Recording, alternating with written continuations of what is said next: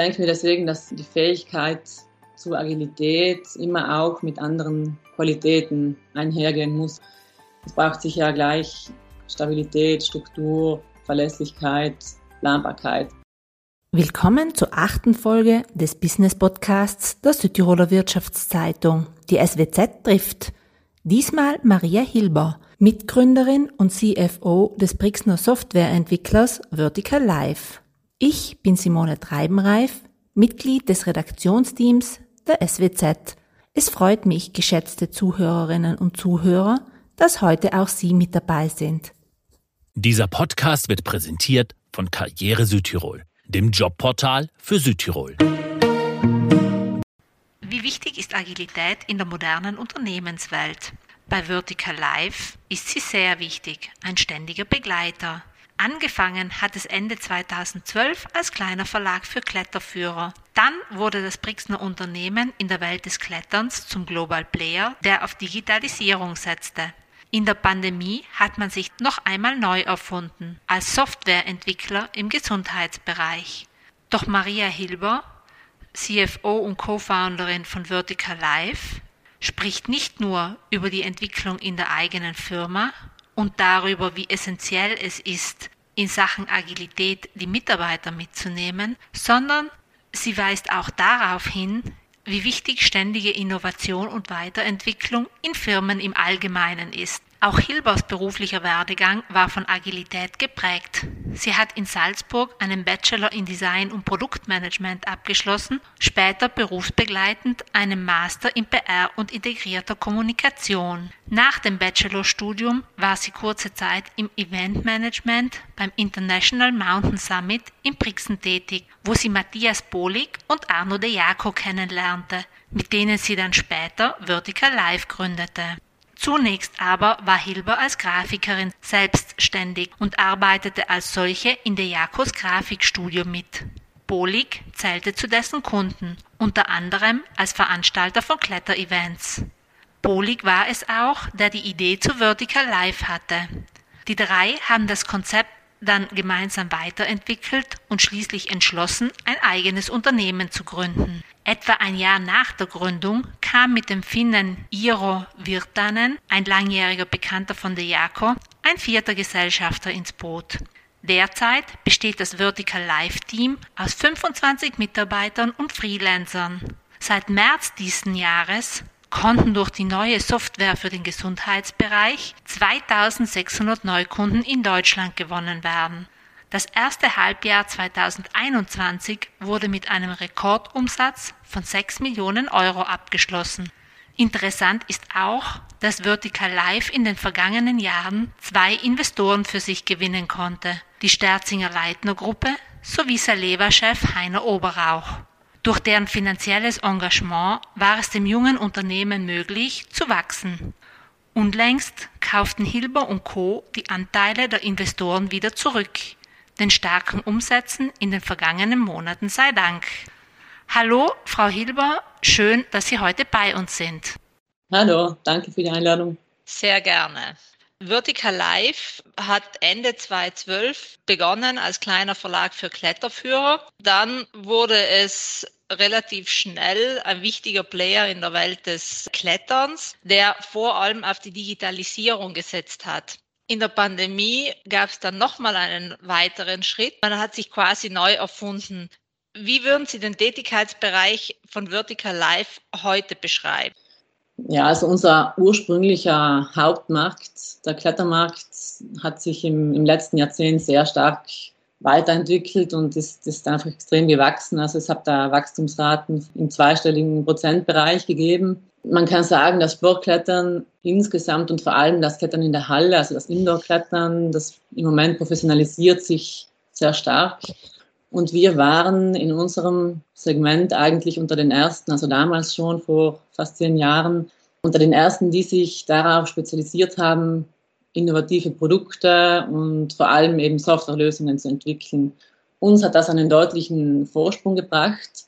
Wir haben inzwischen eigene Software-Systeme für Kletterhallen, für Wettkämpfe, für Verbände, eine App für Kletterer Unser Grundprinzip ist eigentlich immer, dass wir alle Services miteinander verknüpfen wollen. Also wir, wir stellen das sozusagen in einem großen Ökosystem dar und alle Funktionalitäten und Kontaktpunkte sind praktisch miteinander verbunden und damit sind wir eigentlich zum Marktführer in unserem Segment geworden. Und wir waren auch damals schon sehr gut aufgestellt, im Klettern richtig durchzustarten.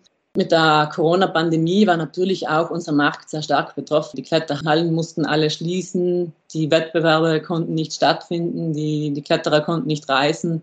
Also es hat damals schon einen wirklichen Stillstand bedeutet für die Szene und für die Branche.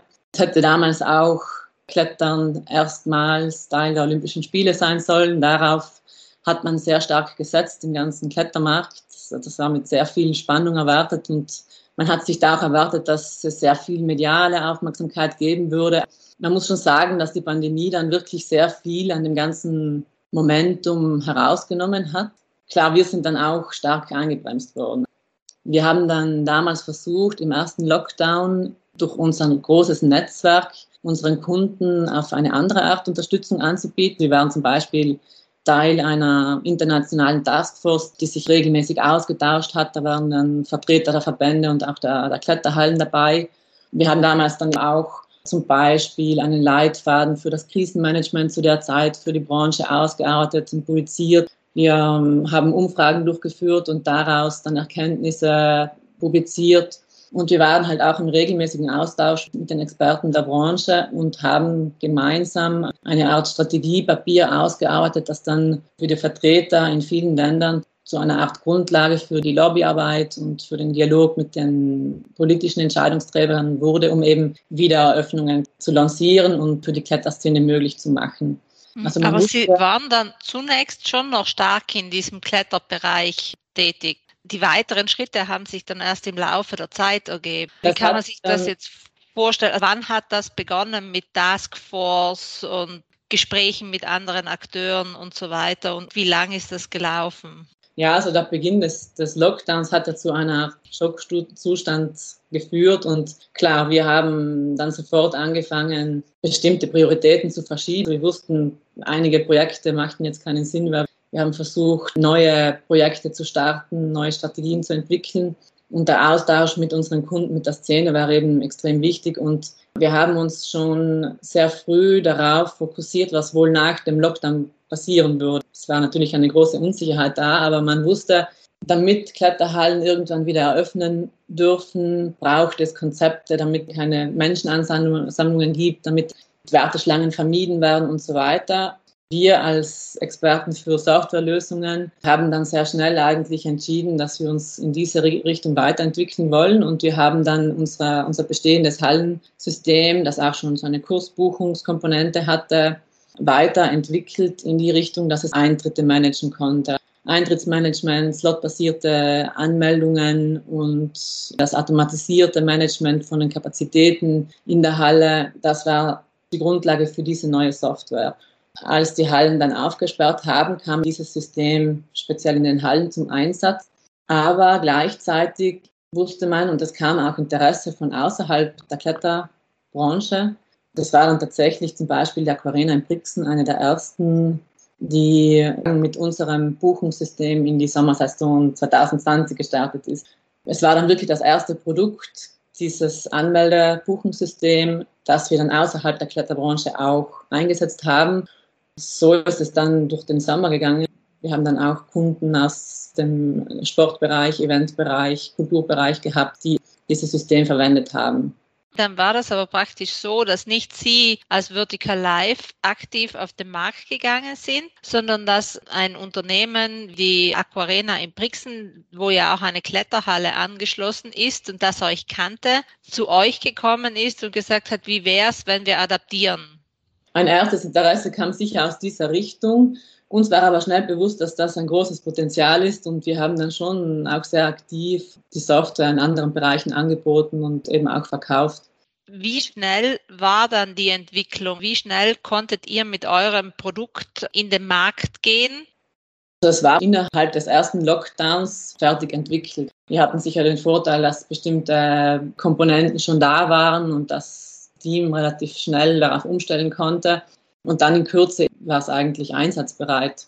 Wie war die Entwicklung von Vertical Life im vergangenen Jahr? Was würden Sie als wesentlich herausstreichen? Wenn man die Geschichte jetzt noch ein bisschen weiter spinnt, dann war es ja so, dass dann nach dem Sommer der nächste Lockdown im Herbst wieder alles mehr oder weniger zum Stillstand gebracht hat. Und für uns hat sich dann ein neues und extrem interessantes Anwendungsfeld im, später im Herbst, im November aufgetan, als es zum ersten Mal zu den sogenannten Corona-Massentests in Südtirol gekommen ist. Brixen kannte ja schon unser Anmeldesystem und die haben dann kurzerhand entschieden, dass sie es auch nehmen möchten, um Termine für die Massentests zu vergeben. Wir konnten dann in kürzester Zeit das System für zahlreiche Gemeinden in Südtirol aufsetzen und das wurde sehr gut angenommen. Wir haben dann in den, in den Folgewochen in enger Zusammenarbeit mit der Bär-Apotheke aus Brixen das System für Corona-Tests spezialisiert. Das war eigentlich unser wichtigster Schritt dann in dem Moment. Man kann dann jetzt mittlerweile Terminbuchungen, die gesamte Testabwicklung, Ergebnisversand und alles drum und dran damit äh, verwalten.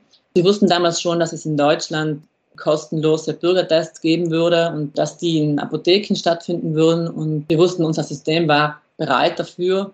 Wir haben dann kurzerhand ein Vertriebs- und ein Support-Team in, in Deutschland aufgebaut, in Wuppertal und in Bayern und sind damit gut durchgestartet. Die Nachfrage war extrem groß. Wir haben eine Zeit lang nur eingehende Anfragen abgearbeitet und wir konnten dann Rahmenverträge mit einigen der größten Apothekerverbände abschließen, zum Beispiel in Nordrhein-Westfalen und in Bayern. Und inzwischen bedienen wir damit circa 2600 Apotheken und Testzentren und sind damit in Deutschland Marktführer geworden. Das klingt jetzt alles so einfach, aber wie war das, das Team für Deutschland aufzubauen? Also es gab ja die Reisebeschränkungen. Ja, wie haben Sie die, die passenden Mitarbeiter gefunden? Das ging natürlich alles rein digital über Online-Meetings. Es gab einen, einen guten Freund, der selbst eine Kletterhalle führt in Wuppertal. Die Kletterhalle war, natürlich geschlossen, alle Mitarbeiter im, im Lohnausgleich. Der hat sich dann kurzerhand bereit erklärt, dass er da einsteigt und hat praktisch sein ganzes Team umgeschult und ist so eben mit, der, mit, mit dem Support und Verkauf für uns gestartet. Und jetzt, wo die Kletterhalle wieder offen ist, habt ihr kein Team mehr? Die haben das Team schon entsprechend ausgebaut. Also inzwischen ist schon alles wieder ins Laufen gekommen und die managen das auch parallel. Die Innovation und die ständige Weiterentwicklung waren bereits vor Corona ein wichtiger Aspekt bei Vertical Life. Was hat das für die jüngsten Entwicklungen bedeutet? Hat es geholfen? Ja, auf jeden Fall. Wir sind in, in, in, Produktteams aufgestellt. Für ein Produkt gibt es ein Team aus Entwicklern, aus Softwareentwicklern, Produktmanagern, Designern. Und die Teams sind eingespielt, sind gut aufgestellt. Also wir, wir führen regelmäßig Innovationsprojekte durch und wir haben dafür funktionierende Prozesse. Es gehört bei uns sozusagen zur Essenz des Unternehmens. Das ist bei uns Routine und Alltag, dass wir eben Innovationsprojekte starten und abwickeln. Die Teams sind auch weitgehend selbstständig organisiert. Es gibt etablierte Prozesse. Wir legen Wert auf produktive und sehr kurze Meetings, auf regelmäßige Meetings. Wir nutzen Tools für die Projektabwicklung, die ein sehr effizientes Arbeiten ermöglichen. Und das alles war sicher auch die Voraussetzung dafür, dass wir nach dem Ausbruch der Pandemie sehr schnell umstellen konnten und auch ganz neue Projekte in Angriff nehmen konnten. Wie sind die Teams konkret aufgestellt? Haben Sie Ihre Mitarbeiter alle in Brixen, arbeiten viele im Homeoffice aus Südtirol, aber auch von außerhalb? Im Moment haben wir ein Team aus 25 Mitarbeitern und äh, Freelancern. Die kommen aus, aus zwölf unterschiedlichen Nationen, also ein sehr bunt gemixtes Team, arbeiten teilweise auch remote. Im Moment ist ein, ein großer Teil des Teams immer noch im, im Homeoffice und das funktioniert auch gut. Wir konnten aus organisatorischer Sicht eigentlich relativ reibungslos umstellen. Wir verwenden cloud-basierte Services und konnten auch mit der vorhandenen Hard- und Software sehr schnell umstellen, auch im, auch im Lockdown. Wichtig ist eben immer der Austausch im Team gewesen. Ich glaube, deswegen war es auch für uns sehr bedeutend, dass unsere Teams, dass jeder Mitarbeiter eigentlich in ein Team eingebunden war und auch im Lockdown gab es dann immer regelmäßige tägliche Stand-up-Meetings in diesen Teams und das war eine ganz wichtige Austauschmöglichkeit für alle. Was würden Sie sagen? Würde es Vertical Life heute noch geben, nach dem ersten Lockdown, nach der, der ganzen Entwicklung durch die Pandemie, hätten Sie den Tätigkeitsbereich nicht so schnell ausgeweitet oder umorientiert? Ja, also ganz klar, davon bin ich schon überzeugt. Wir waren vor der Pandemie dafür aufgestellt und ausgerichtet, weiter zu wachsen. Wir sind auch vorher immer gewachsen. Wir hatten sehr viel in Neuentwicklungen, in Weiterentwicklungen investiert und hatten auch große Aufträge. Klar war es so, dass dann sehr vieles auf Eis gelegt wurde, aber ich bin nach wie vor davon überzeugt, dass der Klettermarkt nach der Pandemie wieder aufleben wird. Und das spürt man auch jetzt schon. Ich glaube, das Klettern als Sport und als Lebensstil ist mit sehr viel Freiheitsliebe verbunden. Und das hat sicher große Zukunft, dass auch die Nachfrage nach digitalen Services wächst. Also auch ohne die große Umsatzsteigerung, die wir dann mit Nokia erreicht haben, hätte es Vertical Life auch durch die Krise geschafft es war halt eine Frage der Zeit, bis es wieder auflebt und bis sich die Potenziale dann wieder voll entfalten können. Haben Sie jetzt schon geplant, wie es weitergehen soll? Also wird es einmal eine Kletter-Business Unit und einmal eine sonstige Entwicklungsschiene? Oder bleibt das bei euch einfach alles mit den Teams so, wie es ist? Unser Geschäft im Kletterbereich ist sicher nach wie vor das, was wir auf lange Sicht machen wollen und das will auch der Großteil unseres Teams machen.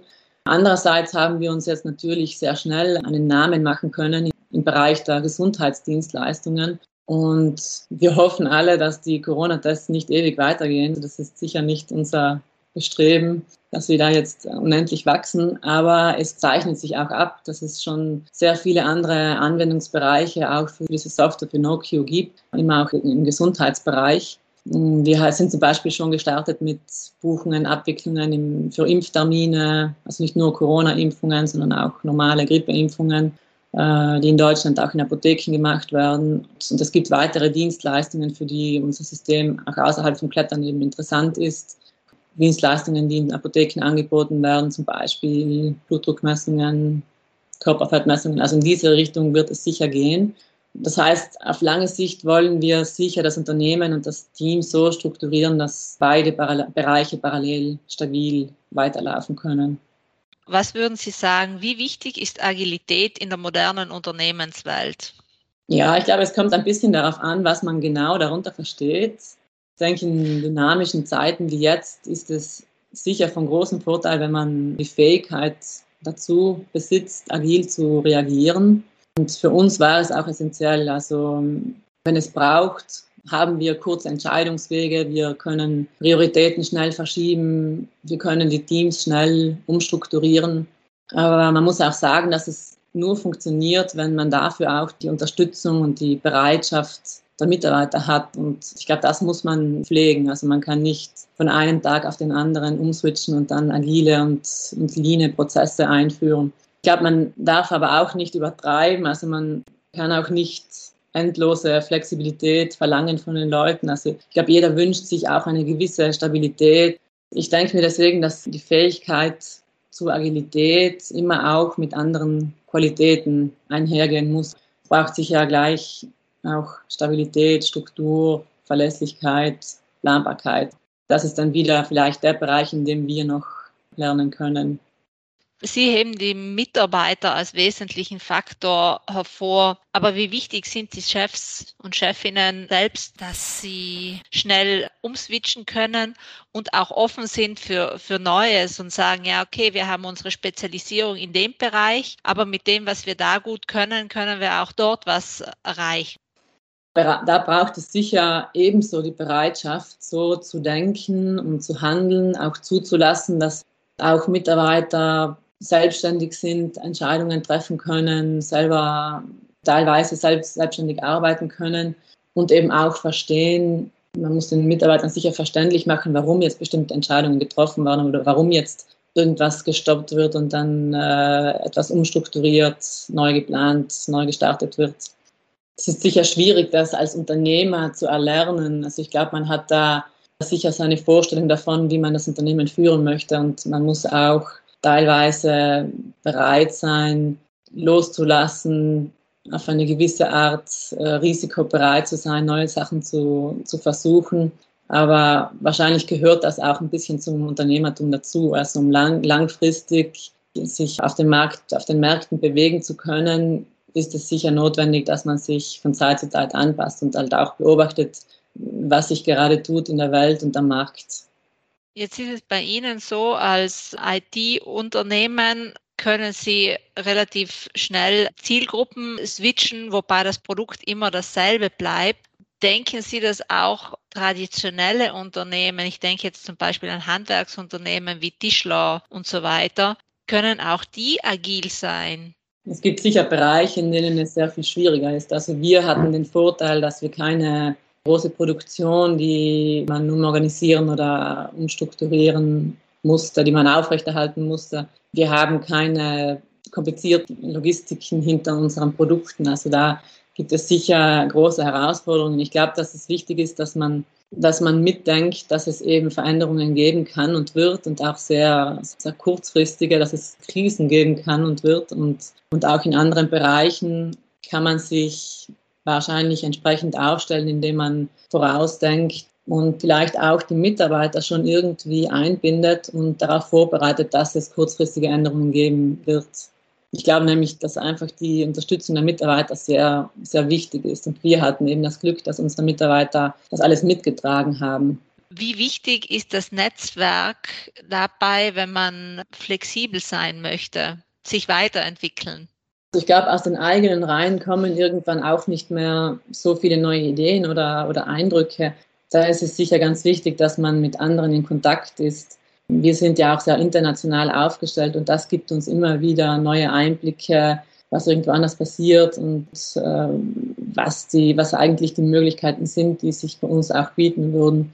Von dem her glaube ich schon, dass es wichtig ist, ein Netzwerk zu haben, bestimmte, vielleicht auch Mentoren zu haben, sich international umzusehen, was sich so tut am Markt und, und im ganzen Unternehmensgeschehen mit dem, was Sie jetzt in den letzten acht, neun Jahren erlebt haben, insbesondere eben auch im vergangenen Jahr, würden Sie mit dem Wissen und der Erfahrung heute noch einmal ein Unternehmen gründen? Oder sagen Sie, mh, hm, wenn ich alles Wissen und alle Erkenntnisse und Erfahrungen von heute mitnehmen könnte, dann, dann würde ich ohne Zweifel sagen, ja. Wenn die Frage eher ist, ob ich Lust habe, alle Fehler und alle harten Zeiten nochmal durchzumachen, dann, dann wahrscheinlich eher nicht. Ja, aber es hat mir, also mir persönlich hat es immer gefallen, das zu tun, was ich noch nicht kann und es zu lernen, bis ich mich damit auch wohlfühle. Das war auch mit dem Unternehmertum dasselbe. Ich hatte eigentlich keine Ahnung, auf was ich mich einlasse und habe dann eigentlich eher durch meine Mitgründer die Gelegenheit dazu bekommen, ich hatte, wenn ich jetzt so darüber nachdenke, keinen Dau, was ich tue, aber wir haben uns einfach gut ergänzt. Das möchte ich aus heutiger Sicht nicht mehr missen. Auch die ganze Verantwortung, die man übernehmen muss, aber auch übernehmen darf, die Entscheidungen, die man treffen muss und treffen darf. Ich glaube, da wächst man einfach auch als Mensch und ja, ich bin da hineingewachsen. Ich könnte mir es nicht mehr anders vorstellen. Wie soll es jetzt weitergehen mit Vertical Life? Was sind die Ziele für die nähere Zukunft? Also ganz klar, wie, wie vorher schon gesagt, wir möchten uns jetzt dahingehend aufstellen und stabilisieren, dass wir eben beide Bereiche, unseren ursprünglichen Kletterbereich und auch No-Q im Gesundheitsbereich aufstellen können und beide Bereiche stabil weiterlaufen haben. Das ist jetzt mal so das ganz nächste Ziel. Man muss beobachten, wohin es geht, wohin es mit No-Q geht, wie groß das Team sein muss und sein kann, welche Funktionen gebraucht werden, also welche, welche Entwicklungen notwendig sind. Und ganz spannend ist für uns natürlich, wenn es jetzt mit dem Klettern wieder losgeht. Also darauf, glaube ich, freut sich jeder und, und da haben wir viele Pläne. Also es gibt viele Pläne, die seit einem Jahr auf Eis liegen und, und die wir jetzt wieder so langsam, langsam angehen möchten. Aber neben der Gesundheit und neben den Klettern sollen nicht noch weitere Bereiche dazukommen. Ich denke jetzt andere Sportarten, ja, vielleicht auch Zutrittssysteme für Schwimmbäder, whatever. Ja, ich glaube, wir haben etwas, das wir in letzter Zeit oder in den vergangenen Jahren auch schon ein bisschen gelernt haben, ist, dass wir sowieso schon sehr vieles parallel machen. Ich glaube, mit den Bereichen sind wir jetzt mal gut abgedeckt und wir möchten uns darauf konzentrieren. Wenn sich andere Potenziale konkret ergeben, dann sind wir sicher offen dafür, aber aktiv suchen werden wir uns jetzt nicht nach einem neuen Markt. Bei aller Agilität und Flexibilität vorerst die zwei Schienen ja, genau. Also das, glaube ich, ist eines der Learnings, die wir gemacht haben. Also nicht zu viele Sachen zugleich starten, sondern offen sein, neue Sachen zu starten, Neues zu probieren, aber sich dann auch darauf fokussieren. Bis zu einem bestimmten Punkt kann man probieren, kann man sich auch in neuen Märkten probieren, versuchen und experimentieren, aber irgendwann muss man die Entscheidung treffen, will man weiter oder nicht. Und dann geht es eher darum, dass man die Ressourcen gut einplant. Bei aller Flexibilität, wenn man dann das gefunden hat, das passt, dann soll man auch dabei bleiben und sich auf das konzentrieren. Ja, genau. Da gibt es halt innerhalb auch wieder sehr, sehr viele Möglichkeiten, agil und flexibel und innovativ zu sein. Ja, wunderbar. Vielen Dank, Frau Hilber, für das interessante Gespräch. Ich denke, wir werden auch in Zukunft noch von den flexiblen Entwicklungen bei Vertical Live hören. In dem Sinn wünsche ich Ihnen alles Gute. Dankeschön, ebenfalls. Das war ein Gespräch mit Maria Hilber, Miteigentümerin und CFO von Vertical Live. Ihnen, geschätzte Zuhörerinnen und Zuhörer, vielen Dank fürs Dabeisein. Den nächsten SWZ-Podcast gibt es in zwei Wochen. Wenn Sie in der Zwischenzeit Lust auf mehr Interviews und Berichte aus Südtirols Wirtschaft und Politik haben, gibt es die SWZ jeden Freitag neu am Kiosk und natürlich auch online unter swz.it.